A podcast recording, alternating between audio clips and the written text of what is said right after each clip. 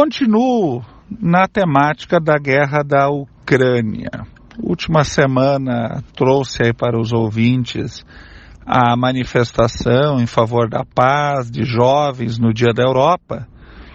e também comentava que o processo da guerra na Ucrânia, a invasão russa no território ucraniano, tem sido uma pauta que domina o dia a dia da imprensa europeia principalmente porque eh, a maioria dos países europeus integram a organização do Tratado do Atlântico Norte e qualquer uh, repercussão, qualquer uh, resquício uh, em relação a um ataque russo em algum território que integra a OTAN colocaria toda a Europa numa situação de guerra. Na verdade, o que se percebe lá hoje é que a ameaça de uma guerra nuclear não integra apenas o imaginário. É uma situação real, principalmente pelo tempo que está levando esse conflito. E não nos iludamos. E essa é uma visão muito particular que eu tenho tido eventuais é, avanços, eventuais vitórias em alguns locais do exército ucraniano, pode levar Vladimir Putin a uma decisão desesperada, porque ele não admite um recuo, uma derrota, de inclusive usar o armamento nuclear. Eu costumo dizer que Putin hoje está na guerra com o time B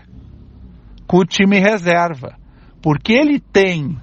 no seu arsenal uma grande potencialidade de utilização do armamento nuclear. E vamos além, a situação tem se agravado. Essa semana, com a intenção da Suécia e principalmente da Finlândia, que faz 1.300 quilômetros de divisa com a Rússia, a intenção da Finlândia de aderir à OTAN acaba sendo gasolina no braseiro, acaba sendo gasolina no carvão. Então, nesse sentido, a preocupação é grande, a guerra tem se estendido e, principalmente, a sensação de incerteza, de indefinição em relação ao futuro tem se agravado. Se para nós o problema tem sido o aumento do petróleo, o aumento da gasolina, o, o, o, a multiplicação do preço dos fertilizantes, para os europeus, para além disso, a preocupação é efetivamente com a vida, com a segurança, com o seu dia a dia, porque imagine, imaginemos nós, qualquer deslize, qualquer erro de retórica ou qualquer erro de pontaria militar e que eventualmente atinja, por exemplo, o território polonês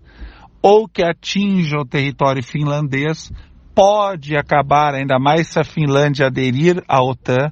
colocar em situação de guerra todo um continente com consequências imprevisíveis mesmo que tenha saído um pouco da pauta da nossa mídia, a pauta da guerra da Ucrânia é uma pauta constante na Europa, presente e o medo tem sido cada vez maior. Infelizmente, são as notícias, infelizmente, é a perspectiva que se coloca diante da falência, da crise, da ineficácia do direito internacional frente às grandes potências. Até a próxima segunda-feira.